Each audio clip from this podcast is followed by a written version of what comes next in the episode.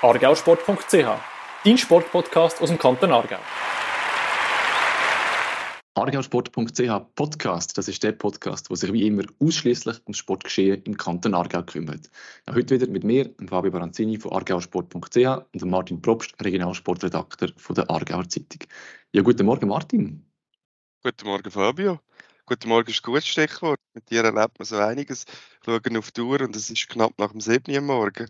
Äh, ja, ich sage es mal so, ich habe den Zeitpunkt auch nicht gewählt, aber es ist die einzige Variante gewesen, wie wir äh, unseren heutigen Gast haben können zeitnah, sage ich jetzt mal, in, in Podcasts bekommen. Und zwar ist das äh, heute äh, Laura Künzler, Volleyball-Profi, ähm, Captain von der Schweizer Nationalmannschaft, die jetzt gerade die EM gespielt hat. Und sie ist eben schon wieder ähm, direkt nach der EM im Einsatz für ihren neuen Verein in der Türkei. Und dort steht das Morgentraining an. Und sie ist aber so nett und hat sich zur Verfügung gestellt, noch vor dem Morgentraining mit uns den Podcast aufzunehmen. Und darum sind wir jetzt halt ein bisschen früher aufgestanden, vor allem weil die Türkei ja noch ein bisschen Zeitverschiebung hat. Aber ich glaube, können wir machen für einen, oder? Absolut. Gehst du nachher auch weiter ins Morgentraining oder wie sieht es bei dir aus? Unbedingt. Ja, ich wird ein sehr intensives Morgentraining. Ich weiß nicht, was, was hast du noch vor nachher? Wahrscheinlich nochmal zurück ins Bett. Heute Abend, wenn wir den Podcast aufnehmen, spielt wird noch Fußball gespielt. Das heisst für mich, es gibt einen langen Abend noch im Büro, darum vielleicht nochmal eine halbe Stunde, halbe Stunde nachdösen oder so. Sehr schön, sehr schön. Aber ich würde sagen, ähm, dass wir die Laura dazu nehmen, vielleicht noch ganz kurz zwei, drei Infos zu ihr. Sie ist in Neuenhof aufgewachsen, hat dann beim bekannten Baden äh, gespielt, hat in Deutschland in der Bundesliga gespielt, hat in Frankreich gespielt und eben ist jetzt in der Türkei und ist auch schon seit zehn Jahren in der Nationalmannschaft mit dabei. Von dem her wird sicher einiges zum Reden geben. Herzlich willkommen bei uns, Laura. Hallo zusammen, danke vielmals für die Einladung. Es freut mich sehr, hier dabei zu sein. Sehr gerne. Ja, wir haben ja einiges zu reden. Wir haben äh, vorher schon in der Einleitung gesagt, äh, die EM ist erst gerade gewesen. Ich würde natürlich sehr gerne mit, äh, mit dem starten. Weil jetzt habt ihr ja etwas geschafft, wovor euch noch die Schweizer Frauennation noch nie geschafft hat. Ihr habt ein Achtelfinal erreicht. Sag mal, wie, was hat der Erfolg für eine Bedeutung für euch im Team? Ähm, ich glaube, es ist schon sehr groß gewesen. Ähm, wir haben jetzt doch einige Jahre in dem Sinn hart geschafft mit dem äh, in dem Sinn inneren Kern von der äh, Frauenschweizer Nationalmannschaft. Ähm, seit jetzt zwei Jahren ähm, mit einer neuen Trainerin, wo wir wirklich von Anfang an die Mission in dem Sinn hatten, äh, wo das Goal, äh, Goal, also Ziel wirklich sehr vorherrschend war und so ein bisschen das Nonplusultra, wo wir gewusst haben, es ist zwar schwierig, aber ähm, wir werden es einfach erreichen, weil der, der sich keine höheren Ziele setzt, in dem Sinn, der greift auch nicht hoch. Ähm, und wegen dem ist es fast noch ein bisschen unwirklich, äh, es jetzt wirklich geschafft haben mit dem Sommer, weil ich glaube, nicht jeder hat einfach immer nur an das große Ziel gedacht, sondern hat sich wie so kleine Zwischenziele gesetzt, wo man klar gesehen hat, dass es eine sehr positive Entwicklung gegeben hat über die Jahre, aber ähm, dass man es jetzt wirklich so geschafft hat, auch in einer schwierigen Gruppe und nach einer sehr schwierigen EM-Quali, zum Beispiel letzten Sommer, und äh, glaube auch so ein bisschen von außen ähm, nicht so das da war, dass man sagt, mal die Schweizer Nazi, die holt das jetzt, sondern es ist mehr so ein bisschen, oh, wirklich so ein höchstes Ziel, gut, ja, gönnt mal dafür. Also ich glaube, wir sind schon die, die am meisten an uns selber geglaubt haben und ich glaube, das hat sich auch einfach mega gelohnt und ich glaube, das sind wir im Moment zuerst noch am Verarbeiten, aber es ist im Moment schon ein sehr schönes Gefühl. Du hast gesagt, ähm, es war ein Höchstzeit, eine schwierige Gruppe gehabt. Kannst du das für die, die vielleicht nicht ganz so nah am Volleyball sind, weißt du, sagen, was es denn jetzt effektiv alles gebraucht hat, dass ihr den Achtelfinal geschafft habt, dass man das so ein bisschen einordnen kann von außen? Ja, also wir haben zum Beispiel in unserer Gruppe wieder Bosnien-Herzegowina gehabt. Das ist ähm, das Team, das eigentlich letzten Sommer EM-Quali gewonnen hat und wir zweimal dagegen verloren haben mit drei Punkten. Also in dem Sinn nicht wirklich auf ihrem Level haben können spielen letzten Sommer noch. Und ähm, das ist unser Eröffnungsspiel gewesen. und wir haben gewusst, gehabt, dass in dem Sinn dort schon sehr viel muss gehen, weil in unserer Gruppe auch Teams wie Kroatien noch gewesen sind, wo wir zum Beispiel eine EM vorher 3-0 auf den Sack bekommen haben. Ähm, oder Teams wie Bulgarien, wo normalerweise WNL spielen, also äh, das ist vergleichbar mit dem Fußball. Das ist genau gleich, äh, wo eigentlich die besten zwölf Teams von der Welt äh, gegeneinander spielen. Ähm, und dann äh, haben wir halt so in dem Sinn uns ein bisschen in der Gruppe antastet an das, was möglich ist. Und da haben wir zum Beispiel Italien noch in der Gruppe, wo als amtierender Europameister ähm, ja, eindeutig der Favorit war. Und dann noch Rumänien, wo wir jetzt im letzten Jahr zwar nicht dagegen gespielt haben, aber gewusst haben, dass sie in dem Sinne auch recht easy durch ihre EM-Quali an die EM gekommen sind. Das heißt, wir haben eigentlich kein Team gehabt, wo wir gewusst haben, ah ja, das ist unter unserem Level, das müssen wir sowieso schlagen, sondern es ist mehr gewesen, wir haben nur Teams, die sicher auf dem Level äh, von uns spielen oder vielleicht sogar ein bisschen drüber. Das heißt, wir müssen ein Level spielen, wo für uns herausfordernd ist und nicht äh, Alltag, aber das konstant abprüfen, weil sonst schaffen wir nicht die zwei Siege, die es braucht, um aus dieser Gruppe rauszukommen. Wenn du, wenn du redest von dieser rechten Steigerung, die gelungen ist, eben, du hast gesagt, ihr habt ein gemeinsames Ziel gehabt, ihr habt zusammen geschafft, das ist schon längere Zeit. Aber haben ihr auch irgendwie etwas verändert, jetzt vielleicht in dem Jahr, wenn du sagst, Quali-Rückblick, wo Bosnien-Herzegowina eigentlich keine Chance gehabt und dann so, was ist da passiert? Ähm, ich glaube, grosse Veränderung hat es jetzt in diesen zwei Sommern nicht gegeben. Ähm, es ist mehr gewesen, wir müssen ein bisschen vertrauen, dass die Veränderung, die vor diesen zwei Jahren angerissen worden ist, ähm, auch Früchte trägt und dass es manchmal halt Zeit braucht und nicht direkt man schon das kann sehen, sondern es hat wirklich sehr viel Kritik gehabt, auch von den Medien und auch von zum Beispiel ehemaligen Coaches, die ich hatte, so, ah, was ist das für eine Schweizer Nationalmannschaft? Äh, das ist nicht das, was wir kennen ähm, nach der EM-Quali, wo wir zuerst nicht gewusst haben, ob wir qualifiziert sind. Und äh, es ist auch schwierig auf das Antworten, so mit, ja nein, es ist ein Prozess, wir haben, wir haben etwas probiert und wir haben gesehen, dass es in dem Sinne kurzfristig noch nicht geklappt hat, aber das heißt ja nicht, dass es langfristig nicht klappen Und ich glaube, das ist etwas gewesen, wo in dem Sinne wir als Team sehr fest ähm, daran geglaubt haben und in dem Sinne uns die Hand gehabt haben und äh, geschlossen als Kern auftreten sind, um auch zu sagen, hey mal, wir glauben an das und wir machen ja in dem Sinn die harte Arbeit und darum wollen wir auch, dass es sich bei uns lohnt. Da ist ein bisschen später wenn auf das eingehen, ähm, aber jetzt glaub, passt gerade relativ gut. Jetzt, du bist ja schon sehr lange in der Nazi mit dabei, ähm, zehn Jahre, obwohl du glaub, erst äh, 26 bist, schon zehn Jahre dabei, du bist schon sehr früh in der Nazi gewesen. Das heißt, du kannst das bisschen beschreiben, was sich jetzt verändert hat. Vielleicht kannst du das ein bisschen konkreter machen. Du hast jetzt vorhin angesprochen, es hat viele Veränderungen gegeben, nicht alle haben die cool gefunden oder nicht verstanden. Kannst du das für uns so vielleicht anhand von ein paar Beispielen irgendwie so ein bisschen erklären, weißt, was jetzt heute anders läuft, als das vielleicht noch vor ein paar Jahren oder zu deinen Anfangszeiten in der Nazi gelaufen ist? Also ich glaube, ähm, ist irgendwie gerade noch ein bisschen schwierig, das zusammenzufassen. Also ich habe jetzt meinen zehnten Sommer in der Schweizer Nationalmannschaft gemacht und ich glaube, wenn ich an meine Anfänge zurückdenke, ist es nicht zu vergleichen mit dem, was wir äh, heute machen, einfach schon nur von der Konstellation, so in dem Sinn, was von einem Punkt auch die Schweizer Nationalmannschaft gestanden hat, wo ich eingestiegen bin, weil äh, in dem Sinn, wo ich aufgeboten worden bin, hat es gerade einen riesen Umbruch gegeben, wo etwa schon zwei, drei Jahre noch gebraucht hat, aber es hat sich eigentlich die ganze Mannschaft erneuert weil von dem Heim-EM-Zyklus, wo ja Gruppen auch in der Schweiz gespielt worden ist, eigentlich die meisten überhaupt nicht haben weitermachen und so ein bisschen die Jüngeren von dieser Gruppe dann doch noch ein, zwei Jahre gemacht haben, aber man gemerkt hat, dass sie eigentlich in dem Sinne nicht mehr den Ehrgeiz und nicht mehr den Reiz haben, um wirklich in der Schweizer Nationalmannschaft ähm, ja, spielen oder neue Ziele erreichen. Und darum sind wir dann mit einer extrem jungen Nationalmannschaft da gestanden, wo äh, völlig ähm, wenig Erfahrung hat auf internationalem Level, wenn überhaupt. Und ähm, ich glaube, es hat in dem Sinne Entwicklung gebraucht von Erwachsenwerden, von merken, dass man nicht mit der Juniorinnen-Nationalmannschaft zusammen ist, weil es sich eigentlich in dem Sinne noch so angefühlt hat. Und auch in dem Sinne vom Trainerstab, dass man uns das zutraut und dass man uns auch respektiert als die Elite-Nationalmannschaftsspielerinnen, wo wir einfach auch sind in dieser Rolle, egal ob jetzt der Altersdurchschnitt ähm, viel jünger ist, als es vielleicht Jahr davor war.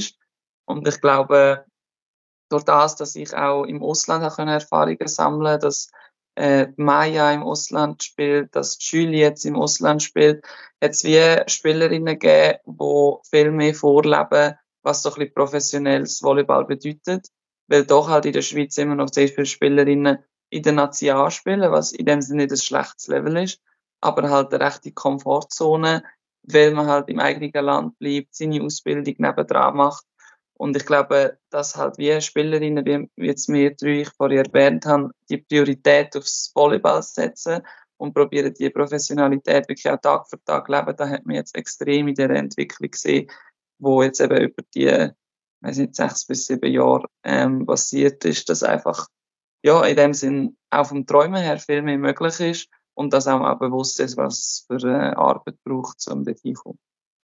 Erhoffst du dir da jetzt auch nochmal einen neuen Schub durch die Erfolge der EM, dass, dass, dass gerade auch Junge sehen, was, was möglich ist und eben vielleicht auch mehr bereit sind, dann das Abenteuer Russland zu wagen und so weiter? Ja, also auf jeden Fall, ähm, weil es hat schon in dem Sinn die Entwicklung gegeben, wo es vielleicht jetzt zu dem Ziel ein bisschen geholfen hat mit diesen NNVs heißen die, das sind so wie Nachwuchszentren, wo jetzt wie unsere Talent School und regionale Trainingsgruppen ein bisschen professionalisiert worden sind, auch im dem sind durch einen Anstoß von Swiss Volley, wo es jetzt eben in Aarau und Zürich die zwei Gruppen gibt. Und ähm, wir haben jetzt in dem Kader äh, zwei Spielerinnen gehabt, also Cindy Miko aus Zürich und äh, meine kleine Schwester, die in Aarau jetzt zwei Jahre den Weg gemacht hat. Und ich glaube, das ist etwas gewesen, wo mega gut da hat, weil zwar Junge gekommen sind, wo sicher noch an das Level müssen anknüpfen, aber trotzdem halt gewisse Qualitäten schon haben und dann sind auch schon ein bisschen das Mindset mitbekommen haben, durch das, dass es eben in diesen Strukturen weitergegeben wurde ist. Weil sonst ist sehr viel der Fall gewesen, dass halt wirklich einfach, man ist dann in Nazi gekommen und es ist so, wow, oh, da, also, das ist ein Alltag, den ich gar noch nicht kenne und ich bin überfordert und ich weiß nicht, wie ich selbst mit dem umgehe. Und das ist sicher etwas, was uns so fest kann helfen kann, dass in dem sind die Jungen, die nachher kommen, schon vorbereitet sind. Und ich glaube einfach eben auch jetzt, also der Erfolg, dass man wirklich im Volleyball daran glaubt, dass man international kann mitspielen, dass man als Schweizerin international Möglichkeiten hat im Volleyball und darf träumen und sich Ziele setzen, die überhaupt nicht nur unrealistisch sind, sondern man kann erreichen und greifbar sind. Und ich ich hoffe ganz fest, dass das Schweizer Volleyball nochmal vorbringt. Ja. Wenn du das Achtelfinale nimmst, ist jetzt das ein Resultat, wo man in Zukunft von euch erwarten Weißt du, dass das jetzt regelmäßig möglich ist? Oder ist das jetzt gleich halt so ein bisschen so wie du es vielleicht am Anfang beschrieben hast, so ein wirklich das Optimum gewesen, wo wirklich gerade, du hast es angesprochen, haben eigentlich in jedem Match müssen absolute Topleistung bringen, damit es überhaupt irgendwie realistisch war, um einen Sieg mitzuspielen, mindestens in ein paar Partien. Dass man auch muss sagen, hey, nein, es ist jetzt schon nicht so, dass wir jetzt immer den Achtelfinal schaffen, oder so, wie würdest du das so ein bisschen, weißt, wenn du ein bisschen vorausschaust, einordnen, wo, wo ihr jetzt so ein bisschen steht und was so ein bisschen das ist, was möglich ist in Zukunft?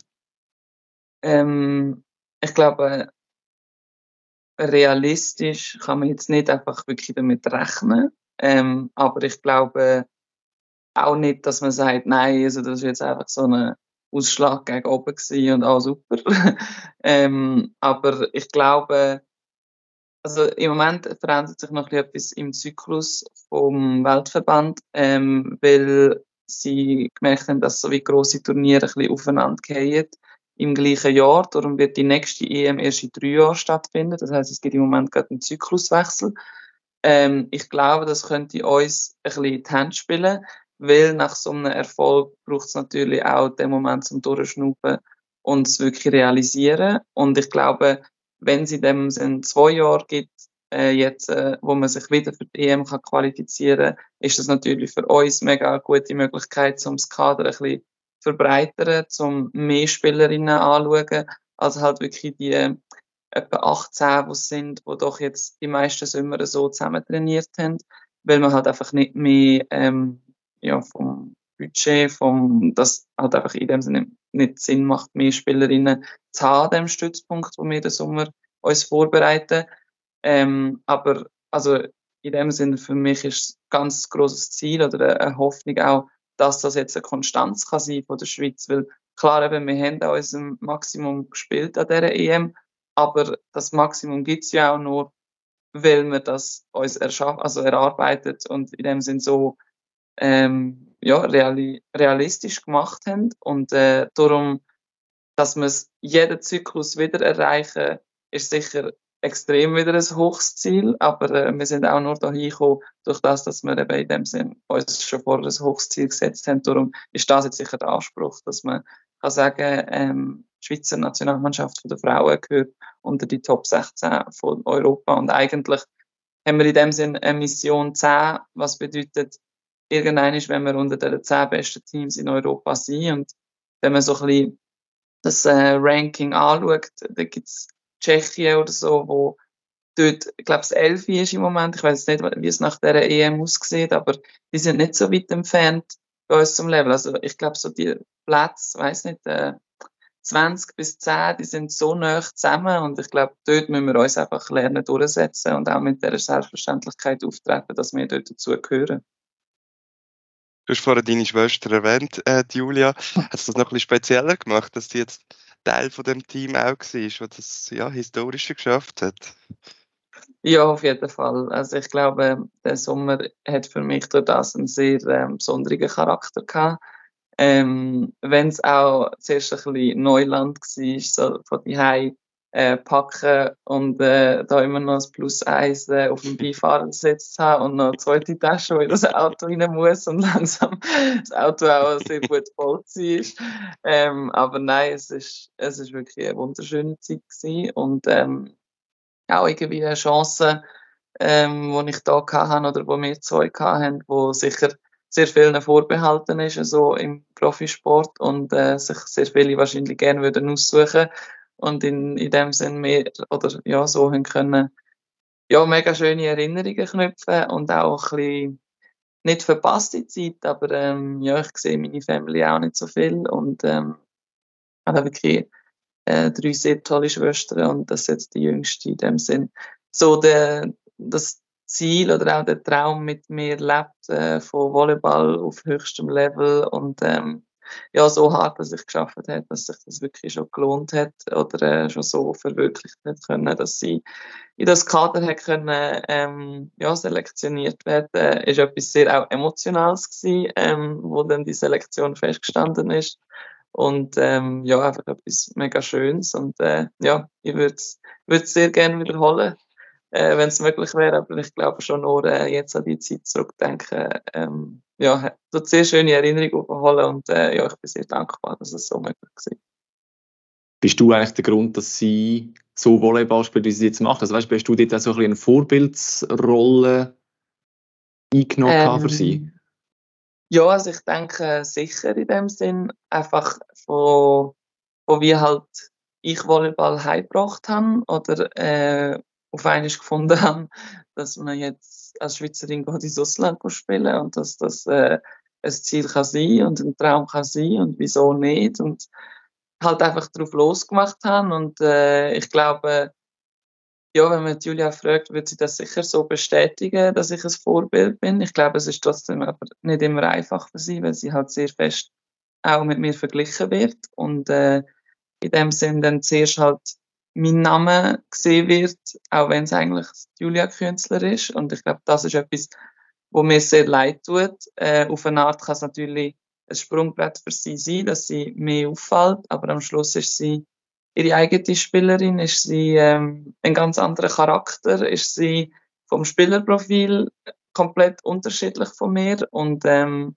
ja, ich hoffe einfach ganz fest, dass sie das kann in dem Sinne auch genug gut ignorieren und äh, ihren eigenen Weg gehen und nicht das Gefühl haben, ähm, sie muss jetzt irgendwelchen Erwartungen gerecht werden, die da vielleicht durch mich ähm, auf sie zukommen. Aber ähm, sie ist dort durch eine sehr, sehr eigene, sehr gestandene Frau, ähm, wo sehr viel anders auch anpackt als ich und sehr viel offener und direkter auf Leute zugeht. Und das ist sehr schön mit anzuschauen. Und manchmal äh, er hoffte mir, dass ich dort noch eine Scheibe für mich könnte abschneiden Also in dem Sinn, ja, ist es mega schön, dass wir uns äh, auch sehr ergänzen. Aber ähm, ja, ich glaube, dass sie sicher ähm, durch mich ein bisschen die Ziel bekommen hat, was auch immer sie dann macht und was sie wird, äh, in dieser Volleyballkarriere erreichen. Aber äh, ich glaube, im Moment ist sie auf einem sehr guten Weg hast du es vorhin angesprochen, du bist das so ein bisschen, was das in die Familie gebracht hat, aber auch so ein bisschen Schweizer Volleyball, so die, die Einstellung, ich gehe jetzt ins Ausland und das ist auch möglich. Das stelle ich mir vor, braucht ja dann schon noch Mut, wenn du selber ja eigentlich jetzt noch nicht irgendwie schon zehn andere Spielerinnen siehst aus der Schweiz, die das schon geschafft haben und schon gemacht haben. Woher hast du die äh, Überzeugung oder das Selbstbewusstsein genommen, zu sagen, doch, das mache ich, ich gehe ins Ausland, das ist kein Problem, ich probiere das? Ähm, ich glaube, es ist noch schwierig, so zurück zu analysieren. Ich frage mich manchmal selber, also ich habe einen Zeitungsartikel gesehen, wo ich einfach äh, als Überschrift hatte, ich gehe ins Ausland. Ähm, ich weiß, also ich bin in die Nazi angekommen und es ist alles sehr schnell für mich gegangen. Ich habe das erste Jahr schon können als Topscorerin abschließen, was völlig überraschend war in dem Sinn, dass ich für Smash so erfolgreich schon habe Punkte sammeln und ich glaube, es hat mich auch selber überwältigt und äh, klar natürlich stolz gemacht, aber auch so ein bisschen, wie habe ich das überhaupt gemacht? Also so ein bisschen bewusst in dem Sinn, wie ich da meine Qualitäten kann aufs Feld bringen kann. Ich glaube, zu dem Zeitpunkt noch nie wirklich so da gewesen, aber irgendwie, glaube ich, hat mir das oder der schnelle Aufstieg in dem Sinn so ein bisschen Vertrauen geben, wenn es, so möglich ist, was ist denn noch alles möglich mit noch mehr Arbeit, mit noch mehr Ehrgeiz, mit Disziplin in dem Sinn, dass ich wirklich einfach äh, meine Grenzen so kann ausloten, dass es ja vielleicht auch wirklich im Ausland könnte langen. Und ich glaube, ich bin jemand, der früher immer EMs geschaut hat und WM und DD geschaltet hat und ah, da ist noch ein Volleyballspiel, da muss ich unbedingt gesehen haben und so. Und ich glaube, so ist halt auch das internationale Level viel näher zu mir gekommen, ähm, dass ich wie so ein bisschen mir das ganz anders kann, können vorstellen ich weiß nicht, ob ich mich zu dem Zeitpunkt ähm, immer, also in dem Sinne noch überschätzt habe, dass ich einfach gesagt habe, das ist möglich. Oder ob ich das wirklich schon so kann sagen, so, ah ja, voll, äh, dort kann ich auch spielen.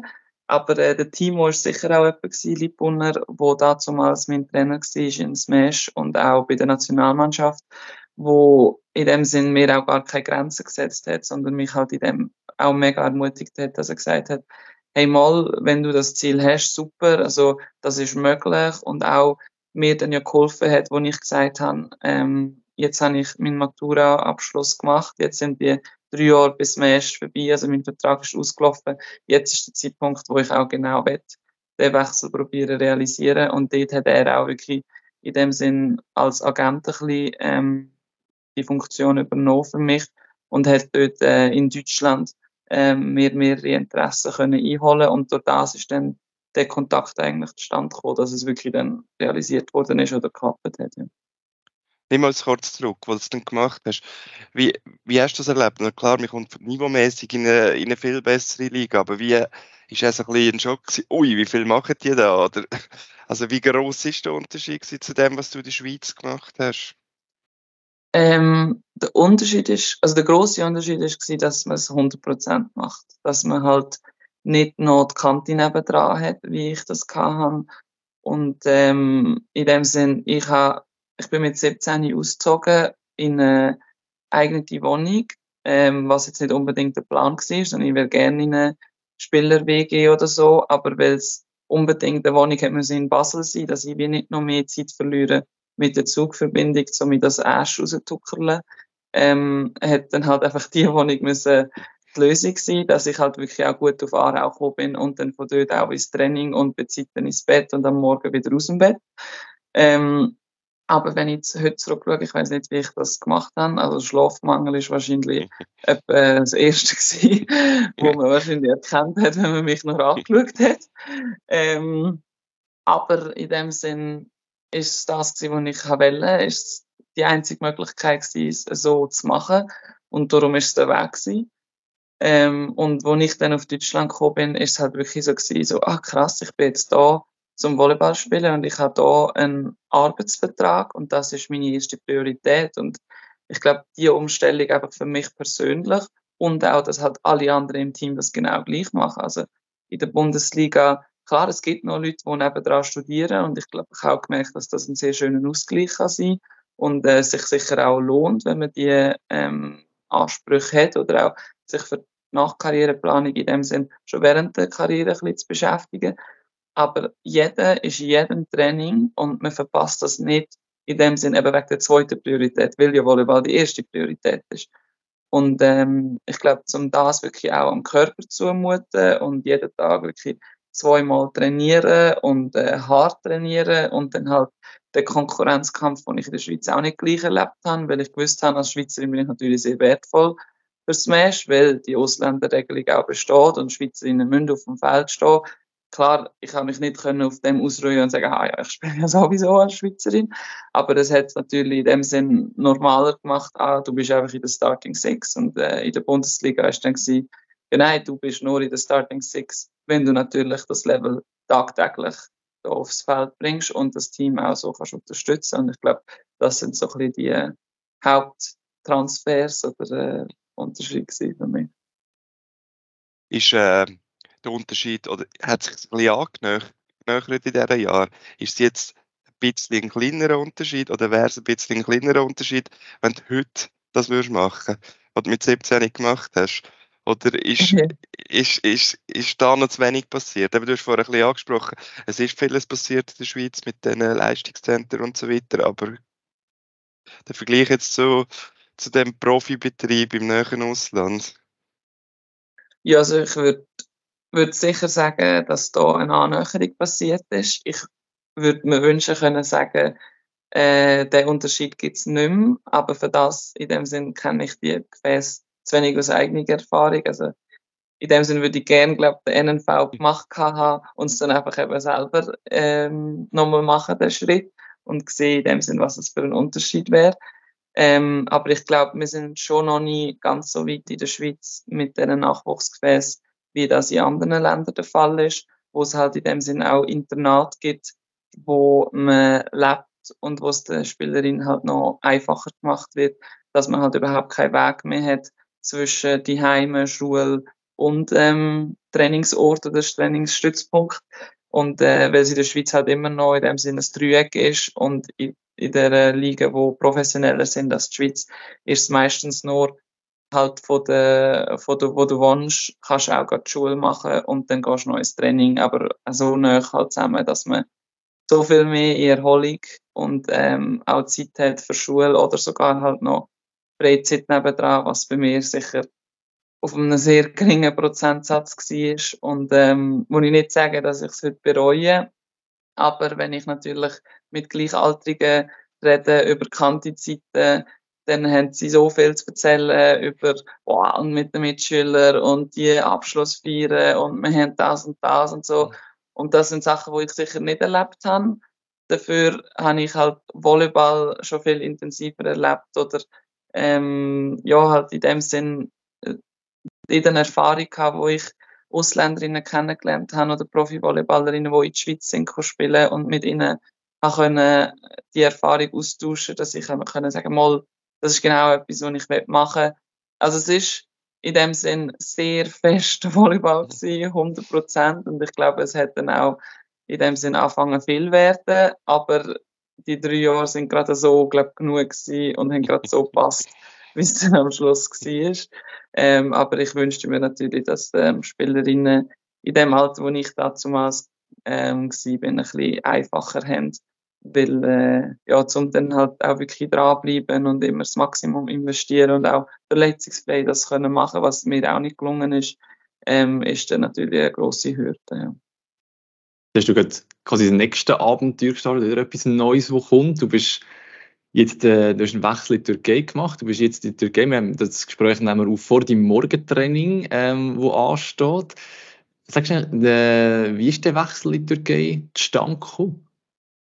Ähm, also ich glaube, es hat sehr viel damit zu tun, dass ich letzte Saison in Stuttgart gespielt habe und dort das erste Mal in der Champions League agiert habe ähm, mit dem Verein. Und ähm, wir haben das türkische Team in der Gruppenphase gehabt, wo wir überraschenderweise eigentlich ähm, ja vor vor Weihnachten ähm, noch ein Hinspiel hatten in der Schar Arena, also in Stuttgart. Und so ein bisschen ah, da kommt jetzt Fenerbahce, eines der besten Teams auf der Welt. Und äh, ja, jetzt spielen wir einfach mal. In dem Sinne, wir haben gewusst, wir haben ein sehr, sehr gutes Team ähm, wir sind sehr breit auch vom Kader und auch in einer sehr guten Phase von unserer Saison. Aber ähm, ja, wir haben alle gewusst, was auch da für Weltstars auf der anderen Seite stehen. Am Schluss von dem Spiel ist es 3-2 für uns gestanden, was völlig mindblowing war und völlig nicht realisierbar. Und alle nachher können in die Weihnachtspause gehen. ähm, also ich glaube, das ist wirklich ein Moment, wo mir sehr ja, eingefahren ist ähm, in meiner jetzigen Karriere. Ähm, und ich glaube, durch das bin ich in der türkischen Liga aufgefallen. Ähm, und das ist auch recht viel noch so der Fall. Ähm, ja, im, im ganzen Transfermarkt würde ich sagen, wenn du gegen Teams aus einer gewissen Liga spielst, dann sehen das auch andere Teams und werden auf dich aufmerksam. Und darum ist es dann auch nicht mega lang gegangen. Ich glaube, es war Ende Januar, gewesen, wo dann äh, das Angebot von Lilüfer gekommen ist. Ähm, in dem Sinn ist es auch nicht gleich weit weg gewesen, weil der Trainer, der äh, da ist, ist der Vital Heinen. Er ähm, ist äh, im Männervolleyball eigentlich das Nonplusultra und hat ziemlich alles gewonnen, was man kann gewinnen und hat vor zwei Jahren ähm, gewechselt ins Frauenvolleyball, um in dem Sinn auch für sich selber neue Ziele ähm, setzen und eine neue Art von Schaffen kennenlernen. Und äh, er hat ähm, dann wie bei meiner Agentin eigentlich zum Ausdruck gebracht, dass äh, er mich unbedingt in sein Team möchte für nächste Saison und so ist eigentlich der Kontakt entstanden. Die türkische Liga gilt ja als eine von, von der besten der Welt. Ist für dich sofort klar gewesen, dass du das wagst? Ich meine, im Unterschied zu, zu Deutschland, Frankreich bist du jetzt doch nochmal ein bisschen weiter weg von, von daheim, von der Familie, vom Umfeld. Wie hast du das erlebt? Ja, also nein, eigentlich, was Angebot äh, gekommen ist, äh, bin ich gerade vor einem Spiel gestanden. Also ich weiß noch ganz genau, wie ich in meiner damaligen Wohnung in Stuttgart war, gerade die Mami auf Besuch war ähm, und wir zusammen Kaffee getrunken haben. Und äh, auf einmal kommt eine Nachricht von meiner Agentin und so, ja, vielleicht kann das ja noch so ein, ein kleiner Boost sein vor dem nächsten Spiel und noch so ein bisschen dich anders motivieren, wenn du siehst, was du schon für eine Reichweite in dem Sinn hast mit deiner Leistung. Und dann habe ich gedacht, okay, spannend. Dann habe ich das Dokument aufgemacht und es ist einfach schon ein pannenfertiges Angebot von Nielüfer. Und ich bin wirklich dort geguckt und habe gedacht, das kann doch nicht also das kann doch nicht sein. Das, also das ist so unwirklich. Ähm, und hat dann so wie nochmal geschaut und dann hat meine Mama gesagt, hey, wieso schaust du so komisch? Äh, was hast du jetzt für eine Nachricht bekommen? Dann habe ich nur so das Handy am Mami angehabt und so gefragt, ja, kannst du selber schauen? Also ein türkisches Team will mich. Und dann sie so, oh, ah ja, das türkisch. Und dann habe ich so, ah, aber das machen wir nicht, gell? ja, und ich glaube, dort hat es einfach wirklich werden, weil das Angebot überhaupt da war. Aber äh, um wirklich sagen oder das Mindset entwickeln, mal, das ist wirklich eine Möglichkeit für mich. Ich glaube, das hat schon ein bisschen gebraucht und hat auch Gespräche in dem Sinn mit, mit Ex-Mitspielerinnen oder guten Freundinnen, die ich auf dem Weg kennengelernt habe, wo zum Beispiel den Schritt gemacht haben. Oder halt auch in dem Sinn mit meiner Family so ein bisschen, mal, das ist, glaube ich, wirklich in dem Sinn eines von meinen Zielen. Und jetzt, wo die Chance da ist, will ich nicht einfach so, ah nein, so, das ist jetzt schon noch ein bisschen weit weg, sondern das wirklich in dem Sinn mit jeder Facette und Fakt und äh, Möglichkeiten abwägen und durchdiskutieren. Das hat dann auch mega viel Gespräche mit dem Vital Hein gebraucht, dass ich überhaupt mir das irgendwie vorstellen aber ähm, ja, also ich meine jetzt den ganzen Sommer oder eigentlich seit dem Moment, wo ich unterschrieben habe, gibt, er hat es die Moment gegeben, wo ich gesagt habe, leck du mir, was hast du entschieden? ähm, okay, also du bist ja die, die allein reist und dann das dort auf dich zukommt, weil hat so viel so, wow, wie cool, Laura, und das ist ja unglaublich. Und klar hat mir das in dem Sinne Bestätigung gegeben, aber dann habe ich auch immer so gedacht, ja, ihr seid auch nicht die, die gehen. aber äh, nein, also ich glaube, es hat wirklich ähm, ganz eine andere Wirkung auf mich gehabt als das Angebot bis jetzt. Und ähm, mich auch völlig nochmal aus meiner Komfortzone ähm, treiben. Also ich kann nicht sagen, dass ich jetzt hier angekommen bin, ah, und super chillig und äh, alles easy und so. ähm, aber äh, ich glaube, es ist auch etwas, wo ich mir einfach ganz fest selber müssen sagen, so, du hättest das Angebot nicht bekommen, wenn du nicht die harte Arbeit investiert hättest. Und es jetzt nicht einfach zu versuchen und dem eine Chance geben, bin ich mir ganz sicher, dass ich es irgendeine später bereut hätte. Darum, ja, ist, in dem Sinne wage ich das Abenteuer ähm, und so fühlt es sich auch für mich an. Also, es ist nicht wirklich so, ja, ich gehe auf Stuttgart und dort habe ich die Wohnung und ich bin ganz schnell wieder daheim und das ist alles so vorstellbar, sondern es ist, ich bin in der Türkei und ich bin ins kalte Wasser gekommen. Jetzt bist du ein paar Tage dort. Was sind so die, die ersten Eindrücke, die du schon ein bisschen sagen kannst? Bist du momentan wegen im Hotel oder bleibt das Hotel oder ist es eine Wohnung oder was ist rundum? Wie sind so die ersten Trainings gewesen? Was ist da so ein bisschen passiert in den ersten Tagen? Ähm, also ich bin schon in meiner Wohnung. Ich habe eine eigene Wohnung in einem Stadtteil von Nilüfer. Ähm, ich bin am Flughafen abgeholt worden von meiner Teammanagerin, die zum Glück auch Englisch kann.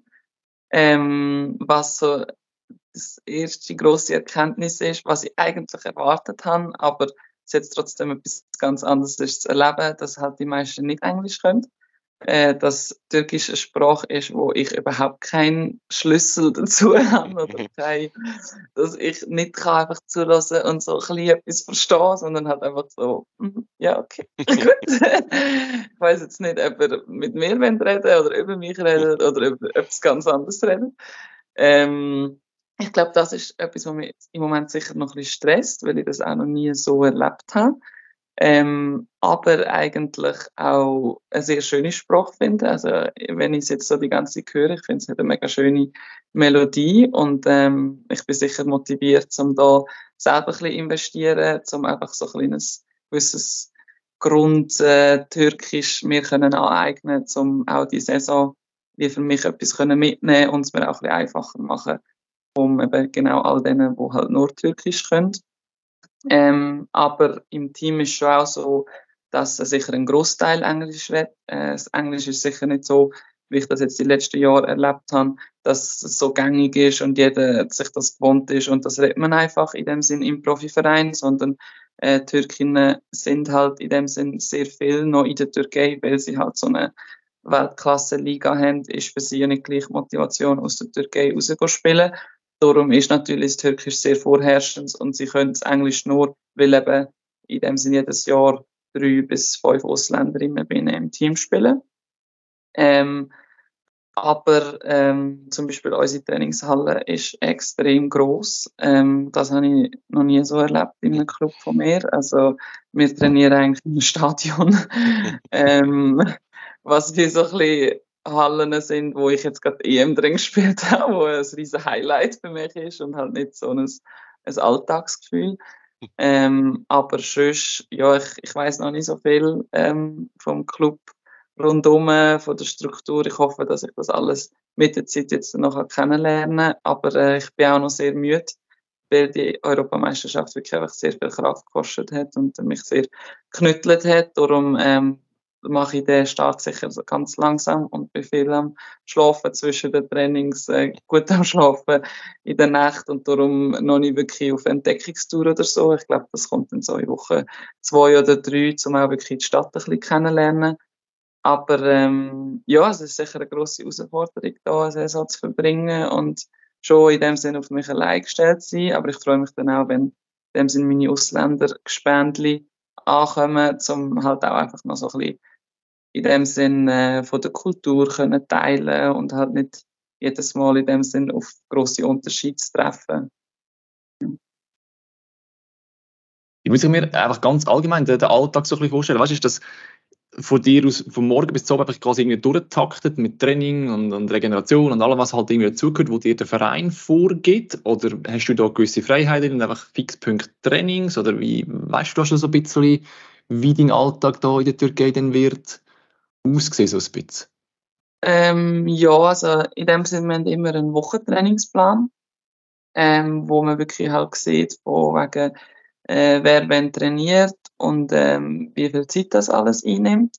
Aber ähm, zum Beispiel auch da, wo ich jetzt im Moment wohne, ist etwa 15 Minuten von der Halle und ich habe noch kein Auto. Das heißt, ich werde jeden Morgen und jeden Nachmittag mit einem Shuttlebus abgeholt und dann wird mir geschrieben, das ist die Zeit, wo du musst vor dem Haus stehen. Das habe ich auch noch nicht so gehabt bis jetzt, weil ich eigentlich überall gut selber auch können mit dem Auto rumfahren. ähm, darum ähm, ist es auch wie so ein bisschen okay und ähm, nachher, wie sieht das aus mit dem Essen? Weil wir haben da das Angebot wo man ähm, eigentlich kostenlos äh, kann zum Morgen, zum Mittag und zur Nacht ähm, essen und äh, ich weiß aber auch nicht genau, wo das ist. ähm, darum ist bis jetzt äh, ist es mir mitgebracht worden von meinem Shuttlebusfahrer. Also eigentlich jedes Mal, wenn er mich wieder vom Training abholt, ähm, bin, also das letzte Mal ich aussteigen und nachher er so, nein, Lara, also auf Türkisch, aber ich habe Laura einfach verstanden. so, da ist noch dein Essen. und dann ich, ah, okay. und ja, ich glaube, so viele Momente gibt es im ja, also das ist im Moment so ein bisschen mein vorherrschender Alltag. So, ah, okay, das habe ich nicht verstanden, alles klar, dann mache ich das jetzt so. Ähm, darum fühlt es sich noch an wie sehr durchtaktet, aber eigentlich habe ich doch, ich glaube, wenn sich alles eingespielt hat, recht auch Freiraum weil ich einfach wirklich in den Trainingszeiten muss anwesend sein, in dem Sinne mich äh, optimal aufs Training vorbereiten, äh, gut gegessen haben, aber ich habe jetzt auch herausgefunden, ich kann entscheiden, ob ich wirklich das Essensangebot annehmen oder ob ich selber will, für mich in dem Sinne kochen. Ähm, und dann äh, der Nachmittag ist eigentlich immer recht zur freien Verfügung und dann kommt es natürlich an, wie so ein bisschen Trainings schon geleitet sind. Aber ich habe auch noch nicht ganz herausgefunden, wie das da mit Physio läuft, eben Regeneration und so. Das ist etwas, wo ich jetzt noch keinen Kontakt habe, weil ich im Moment auch noch viele ähm, medizinische Tests, zum Beispiel gestern und heute habe. Und dann habe ich noch athletische, also physische Tests, wo sie in dem Sinn halt ein bisschen meinen Stand festmachen, auch dass sie wissen, wo sie mit mir jetzt können anfangen nach der EM. Darum ist alles im Moment noch so ein bisschen überhaupt noch kein Rhythmus und sehr viel einfach ah Laura, in fünf Minuten draussen bitte. Und dann bin ich wieder in fünf Minuten das. Aber ähm, ja, ich glaube, solange man das so erwartet und ähm, auch einfach ja, offen dafür ist und ja, es ein bisschen als Abenteuer äh, eben auch so ein bisschen sich darauf einstellt, dann äh, ist das nicht so, dann ist es auch wirklich aufregend und äh, dann äh, kann ich auch Spaß haben dabei, aber ich merke schon auch, dass halt noch nicht so viel Energie auch mental da ist und auch so ein bisschen von der Social Battery vom ganzen Nationalmannschaftssommer, wo man halt so fest mit einem Team unterwegs ist.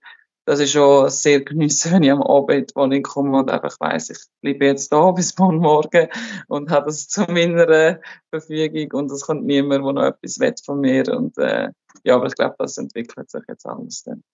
Was mich zum Abschluss noch ein bisschen wundern wie muss man sich vorstellen, Profi zu sein im Volleyball in einer der besten Ligen von der, von der Welt? Heißt das, man kann auch ein bisschen etwas noch auf die Seite tun oder kommst du einfach über die Runde quasi mit Kost und Logis und es bleibt noch, dass du einmal kannst auswärts essen oder wie muss man sich das vorstellen? Ähm, also ich glaube, es ist wirklich ein großer Unterschied jetzt ein bisschen von der europäischen Liga eigentlich, wo ich bis jetzt gespielt habe mit Frankreich und Deutschland. Ähm, dort äh, habe ich in dem Sinn auch jedes Jahr wie geschafft, ein meinen Lohn zu erhöhen durch die Leistung, die ich gebracht habe oder auch zu den Teams, die ich können wechseln Und dort ist es sicher so gewesen, dass es vor allem Kost und Logis deckt hat und äh, auch sicher auswärts essen ist in dem Sinn drin, wenn es jetzt nicht jeden Tag ist. Oder ich kann zum Beispiel sehr gerne käfeln. Das ist etwas, wo für mich immer so Platz gehabt hat oder auch einisch im Jahr, oder ich habe ja auch eigentlich nur Zeit für einisch im Jahr in Ferien, dass ich das auch von meinem Lohn äh, zahlen und nicht das Gefühl habe, ich bin gerade auf komplett null, aber auf Seite legen habe ich eigentlich bis jetzt nicht können.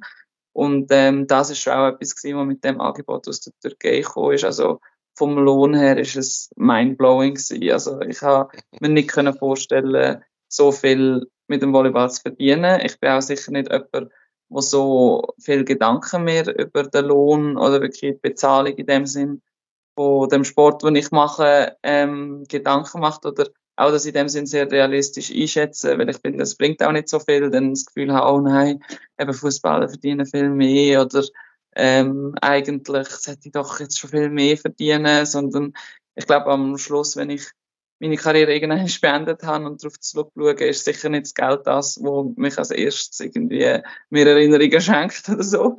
ähm, aber ich muss schon sagen, es tut natürlich schon sehr gut, nachdem jetzt eben, was ich kann sagen, zehn Jahre Schweizer Nationalmannschaft und äh, jetzt meine siebte Auslandsstation. Es tut einfach gut zu sehen, dass es jetzt auch Platz lässt für nicht irgendwie jedes Mal an die Zukunft denken, so, uh, äh, wie machen wir denn das? Und ähm, wie ja, ist denn der Wechsel für mich? Und ist denn, wie viel Geld ist auch auf meinem Konto? Und so ein bisschen, es hilft sicher, um mir den Start erleichtern, mir den Druck ein bisschen zu nehmen von, ähm, du kannst dich immer noch aufs Volleyball konzentrieren, du kannst immer noch Volleyball als erste Priorität so behalten, auch wenn du jetzt 27 wirst und äh, nächsten Sommer heiratest und in dem sind sehr viele Ausgaben auf dich zukommen. Äh, ich glaube, das tut äh, ja sehr die Lockerheit irgendwie von dem Profisport beibehalten, wo ich irgendwie mit Volleyball von Anfang an eingegangen bin. Und ähm, ja, ist natürlich sehr schön, wenn du weißt, dass halt auch ja, Volleyball so zahlt wird irgendwo auf der Welt ähm, und wirklich Spielerinnen gut davon können leben, sich können ähm, ein gutes Polster auf die Seite legen und ähm, dann irgendwann ist auch ein einfacher Start haben in das Berufsleben. Aber du, du hast es jetzt vor allem verglichen mit dem, was du vorher erlebt hast. Es ist jetzt nicht so, dass du Multimillionärin wärst. Also nicht, dass da jetzt ein falsches Bild entsteht, oder? Nein, überhaupt nicht. Nein, ähm, in der Schweiz verdient man in dem Sinn gar nicht so schlecht, äh, weil halt als Schweizerin sehr gefragt bist, weil die zwei Schweizerinnen ja müssen spielen und darum als gute Schweizerin in der Schweiz hat man nicht einen schlechten Lohn, vor allem wenn man halt nebenan noch studiert und oder zum Beispiel nebenan arbeitet. Aber sobald man eigentlich auf Deutschland geht, merkt man sehr schnell, dass halt auch der Lebensstandard in dem Sinn tiefer ist und man dort weniger verdient allgemein. Und das sieht man ganz krass natürlich auch in den Volleyballlöhnen. Und dann ist zum Beispiel Frankreich wieder ein anderer Unterschied, wenn man dort sieht, dass Volleyball oder Sport allgemein sehr fest staatlich unterstützt ist und darum man das natürlich dann auch im Lohn vom Volleyballer wieder sieht. Aber ähm, ja, also es sind natürlich kleine Unterschiede, die fallen mir auf, weil ich äh, das Business in dem Sinn kenne.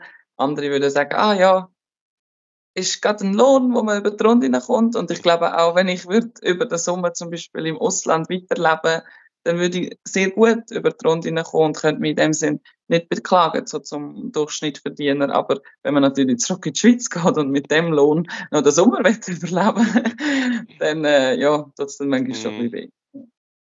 Ich würde gerne ganz zum Schluss noch, du musst ja bald ins Training, du hast mal gesagt, du hast äh, ja, genau, also, Zeit. Ja, nicht viel Zeit, aber ja. Genau, noch eine letzte Frage. Ähm, sag schnell, es klingt sehr, sehr abenteuerlich und spannend in der Türkei. Was hast du dir vielleicht auch sportlich jetzt so ein bisschen für die erste Saison Türkei vorgenommen? Was ist denn realistisch und was ist so ein bisschen das Ziel von dir? Ähm, also in dem Sinn, die Ausgangsposition ist so, dass der türkische Verein mich, also Nilüfer, als Stammspielerin einkauft hat und auch als Leistungsträgerin. Ähm, will natürlich in dem Sinn auch Nilüfer nur äh, drei bis vier Ausländer einkauft, weil sie nicht so ein grosses Budget haben wie jetzt so die Top 4, ähm, wo in der türkischen Liga schon unterwegs sind. Ähm, und ausländische Spielerinnen einen türkischen Verein mehr kosten als Türkinnen, einfach wegen dem ganzen Transferablauf. Ähm, Ablauf. Darum weiß ich, es kommt viel Erwartung auf mich zu und man erwartet natürlich auch von mir, dass ich äh, die Leistung kann abrufen kann, die ich jetzt zum Beispiel in Stuttgart gezeigt habe über die ähm, Saison und in dem Sinne halt auch wirklich erfolgreich, vor allem als Punktesammlerin und halt auch als Leaderin kann ähm, ans Netz gehen. Ähm, die Erwartung habe ich auch an mich selber. Also ich hoffe sehr fest, dass ich ähm, da konstant eigentlich das kann abrufen, wo mir auch schon gelungen ist, aber auch in dem Sinn über das raus meine Grenzen wieder neu ausloten, weil ich glaube, wenn man so als Liga-Alltag gegen beste Teams von der Welt spielt, ähm, ja, das, das reizt einem nochmal ganz anders und äh, tut natürlich auch Adrenalin ähm, frei durch den Körper pumpen, wo natürlich nochmal in dem Sinn Peak-Leistungen ähm, können ermöglichen, wo du sonst nicht tagtäglich kannst im Training wirklich so ja, Wort sehen oder wirklich von dir selber erwarten. Ähm, wegen dem hoffe ich wirklich, dass ich mich in dem Umfeld, Umfeld nochmal weiterentwickeln kann und einfach ja, äh, schauen, was ich als Volleyballerin in dem Sinn noch alles kann erreichen, aus mir rauskützeln und ähm, ja, maximieren, was es zu maximieren gibt. Und ähm, ja, ich hoffe einfach ganz fest, dass ich gut kann ankommen, dass es mir auch sonst ähm, mental gut geht, dass ich einen guten Ausgleich finde, dass ich ein gutes Umfeld für mich kann kreieren kann ähm, dass ich hoffentlich meinen Verlobten ab und zu gesehen der in Berlin spielt, was sicher nicht so einfach wird. Aber ähm, ja, ich glaube, so ein bisschen der ganze Alltag, dass es mir einfach gut geht, weil das ist sicher eine Bedingung äh, bei mir, dass ich wirklich auch so konstant kann auf dem hohen Level spielen ähm, Aber äh, ja, also ich, ich habe Erwartungen, aber ich glaube, äh, gleichzeitig ist es auch etwas, was ich geniessen will, viel mehr, als ich das vielleicht mir vorher bewusst bin weil es halt einfach eine Chance ist, wo ich weiß, dass nicht viele die haben und ich mir das wirklich erarbeitet habe und äh, es darum auch lohnt, äh, nicht einfach durchzustieren und zu beißen, sondern auch in dem Sinn ja, zu analysieren und äh, so zu nehmen, ja, was kommt. Ja.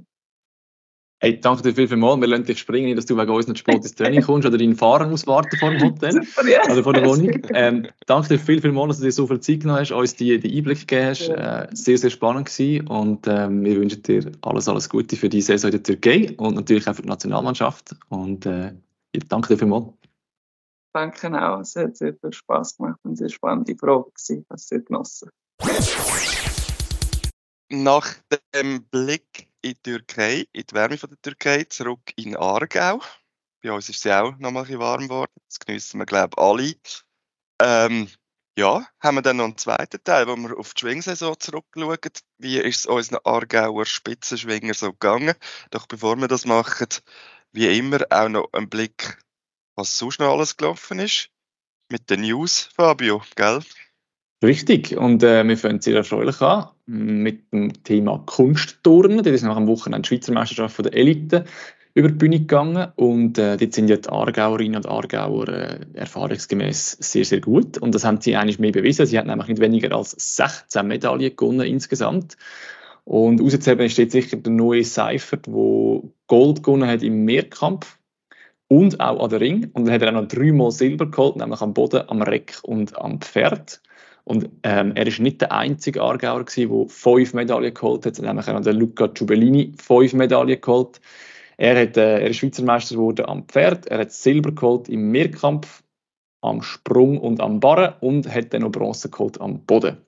Und äh, einfach weil es so schön ist, tun wir auch die restlichen Medaillengewinner aufzählen, einfach, dass wir da äh, komplett bleiben. Und natürlich auch Medaillengewinnerinnen, bei den Frauen hat es auch Medaillen gegeben. Und zwar hat es äh, einen Schweizer Meistertitel gegeben am Sprung für den Luca Murabito, es hat einen Schweizer Meistertitel gegeben am Barren für den Christian Baumann und dann hat der Florian Langenegger noch eine Bronzemedaille geholt am Sprung. Und bei den Frauen hat es insgesamt drei Medaillen gegeben für den Kanton Aargau. Und zwar hat Chiara Giubellini ähm, den Schweizer Meistertitel am Balken geholt und Annie Wu hat Gold geholt am Stufenbarren und Bronze am Boden. Und wenn man das alles zusammenzählt, müsste es 16 geben. Ich hoffe, ich habe mich nicht verrechnet oder erzählt bei so vielen Medaillen, aber äh, so oder so, wir gratulieren herzlich all denen, die hier eine Medaille geholt haben und eigentlich mir bewiesen haben, dass im Kunstturnen ohne Aargau, sagen wir mal so, nicht allzu viel läuft. Kann man so sagen. Definitiv. Ja, und damit es mir nicht langweilig wird, jetzt wo die Schwingsaison ja vorbei ist, haben die Handballer gerade wieder angefangen. Da geht es gerade weiter.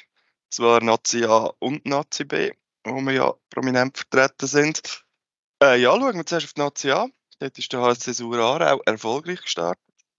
Das ist insofern auch ein bisschen speziell, weil sie in diesem Jahr ähm, noch in der alten Saison kein einziges Meisterschaftsspiel können gewinnen Jetzt haben sie es gerade bei erster Gelegenheit in der neuen Saison geschafft. Sie haben ziemlich klar gewonnen, gerade 33, 27 gegen den BSV Bern. Das ist äh, etwas wie ein Traumstart gewesen, die Saison für das Team. Und auch sonst äh, hat es Neuigkeiten gegeben. Und zwar ist bekannt worden, dass ein Neubau von der Schachenhalle geplant ist. Ähm, ja, so frühestens 2030 soll die dann vielleicht fertig sein, wenn sie zustande kommt. Äh, wir wollen noch eine Mantelnutzung machen, sprich äh, diverse Wohnungen bauen, um das zu finanzieren und, äh, und dann würde es den Steuerzahler die Halle nicht kosten. Da sind wir natürlich gespannt, ob das klappt. Ich hoffe, sie machen es nicht so wie beim äh, Fußballstadion, dann äh, geht es vielleicht ein bisschen schneller im Handball, wer weiß. Ja, Wir hoffen es auf jeden Fall. Auch ein Sportprojekt. Ja, ein Thema für sich, können wir ja vielleicht mal einen Schwerpunkt machen. äh, ja, schon etwas Neues äh, gibt es in der Region Baden. Und zwar haben sich dort ja zwei Teams zusammengeschlossen zu einem. Der STV Baden und, und Endigen startet jetzt neu als HSG, HSG Baden Endigen in der Nazi B. Und das sehr erfolgreich. Ihr erstes Spiel haben sie gerade ziemlich deutlich gewonnen, 37-28 gegen GC Amicizia Küsnacht, das Nachwuchsteam. Und äh, sind nach dem ersten Spieltag der Wellenführer, sagt natürlich noch nichts, aber ihre Ziele sind klar. Sie wollen unter die besten Teams, dann irgendwann auch richtig oben schielen. Ja, weitere Teams in der Nazi B, PV Möhlin, hat verloren, das Auftaktspiel gegen Badi Espoirs. Auch das ein Nachwuchsteam. Dann lohnt sich auch noch der Blick rasch zu den Frauen. Auch dort ist der Aargau ja jetzt erfreu erfreulicherweise in der Nazi B vertreten mit der HSG Aarau Ost. Die haben ihr Auftaktspiel leider aber auch verloren gegen Brühl 2 mit 25 zu 31. Ja, dann hoffen wir doch, dass die zwei Teams dann noch ein bisschen besser in Fahrt kommen, die mit zunehmender Tour von der Nazi B-Saison. Ähm, wir hoffen, dass es dann auch die ersten Sieg gibt. Sieg hat es im Leichtathletik. Dort hat nämlich am Wochenende äh, der UBS Kids Cup stattgefunden und dort hat es gerade fünf Aargauer gegeben, oder Aargauerinnen, die dort einen Titel geholt haben. Das sind einerseits die Lina Huber, Norina Hug, Emilia Chukwu, ich hoffe, ich habe es richtig ausgesprochen, die Lia Deng und der Julian Hunge, äh, Huckenberger. Die haben alle zusammen äh, Goldmedaille gewonnen. Und äh, ja, das sieht so aus, als würden da im Aargau noch weitere erfolgreiche Aargauer Nachwuchstalente hinwachsen in der Leichtathletik. Und wir natürlich hoffen, dass die dann auch mal bei den Erwachsenen bei den Eliten können für positive Schlagzeilen sorgen, dass wir dann vielleicht im Podcast mal können sagen wir haben schon darüber berichtet, wo sie noch den UBS Kids Cup gewonnen haben bei uns im Podcast. Dann ist am Wochenende auch noch erfolgreich gekämpft worden. Ringer Staffel Freiamt ist in die Saison gestartet, in die neue Nazi A-Saison. Das gerade mit einem deutlichen Sieg. Und zwar haben sie 26 zu 12 gegen Einsiedler gewonnen. Also ein erfolgreicher Start in die Mannschaftsmeisterschaft. Da gibt es auch beim Kickboxing einen Erfolg zu vermelden. Und zwar sind die Junioren-Europameisterschaft gewesen. Und dort hat der Jan Enzel vom Kickbox-Club Wolle selber gewonnen. Auch da natürlich herzliche Gratulation. Sehr gut. Und mit diesen zwei Meldungen würde ich sagen, schließen wir den, den Newsblock ab und gehen über in den letzten Teil von dem Podcast, wo du dich, Martin, mit dem äh, Marcel über die Schwingsaison von der Aargauer Athleten unterhalten hast. Ganz genau, das machen wir jetzt. Ja, mit dem Unspunnen in Interlaken ist äh, die Hauptsaison der Schwinger zu Ende gegangen.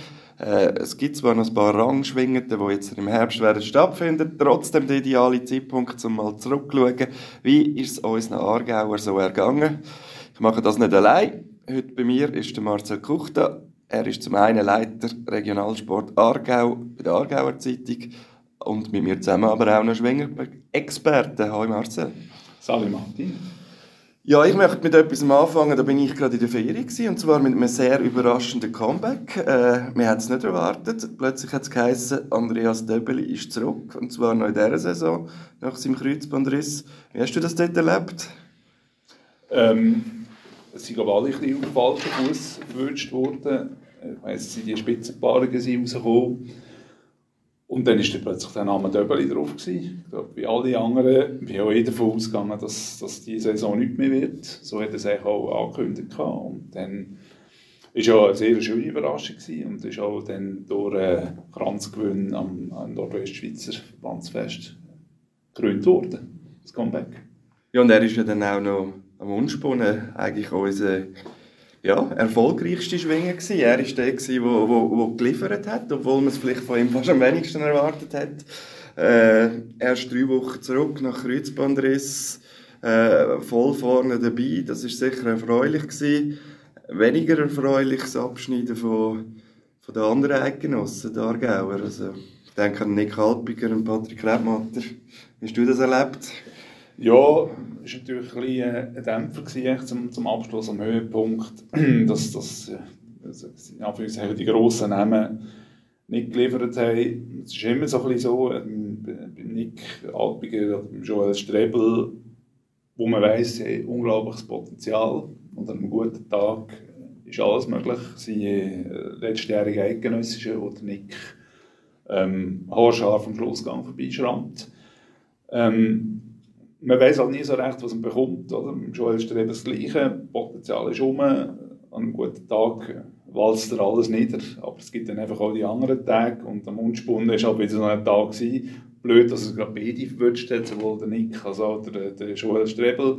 Ähm, Patrick Rebmatter auch so ein, äh, sag ich mal, Exemplar, wo eine absolute Wundertüte ist. Er hat die Saison alles gezeigt, von von äh, äh, Festsieg am Nordwestschweizer äh, Verbandsfest, sensationell äh, im Schlussgang der Adrian Walter bodigt, wo niemand erwartet hat. Andererseits verpasst er am Solothurner Kantonalen mit einem schwachen Teilnehmerfeld und der Kranz. Es ist so ein typisch, man weiß nie so recht, was kommt. Jetzt vor einem Jahr am Eidgenössischen hat es sieben Grenzen für die Nordwestschweiz. Das war historisch gut. Gewesen. Der Sonnensporn ist äh, gerade mit dem verglichen recht ernüchternd gewesen. Klar, es, es, wir haben einige Verletzte, es gibt Gründe dafür.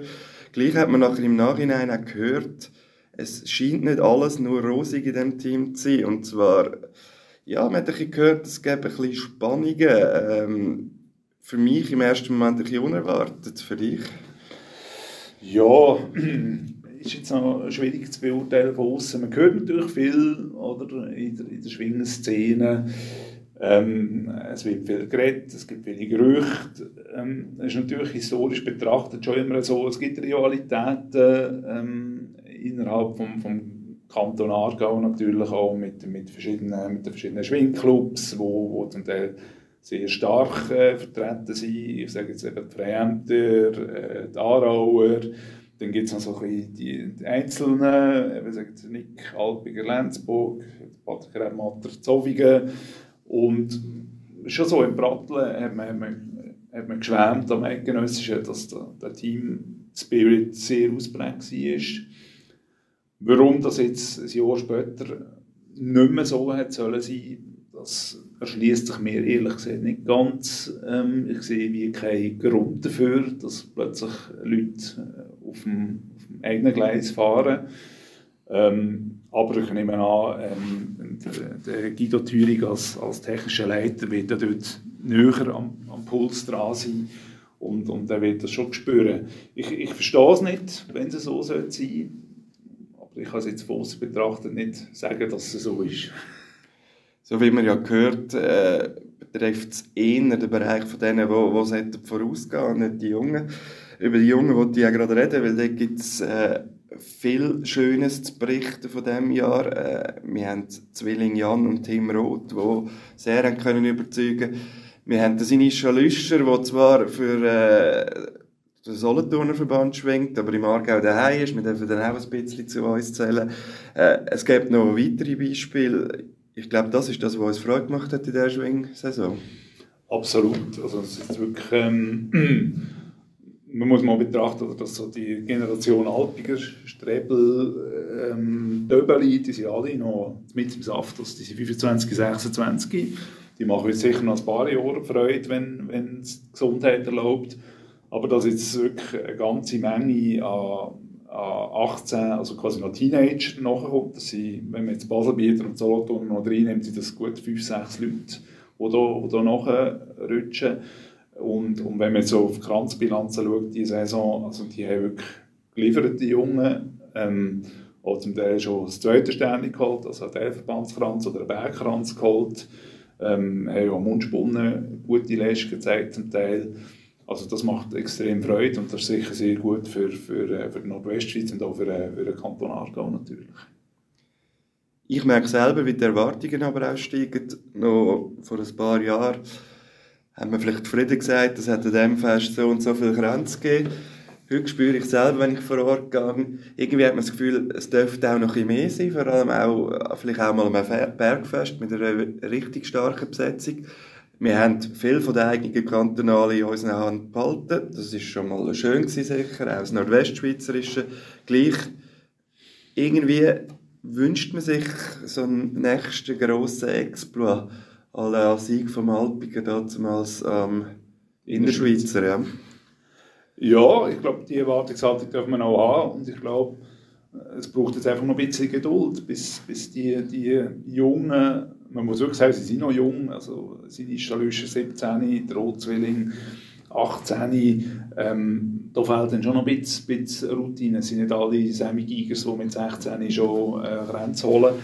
Und ich glaube, das ist jetzt noch eine Frage von, von zwei, drei Jahren, sage ich mal, vielleicht schon aufs nächste Eidgenössische in, in Mollis äh, 2025 dass wir dann schon auf einem, auf einem sehr kompetitiven Level sind, auch innerhalb vom, von, von unserem Verband.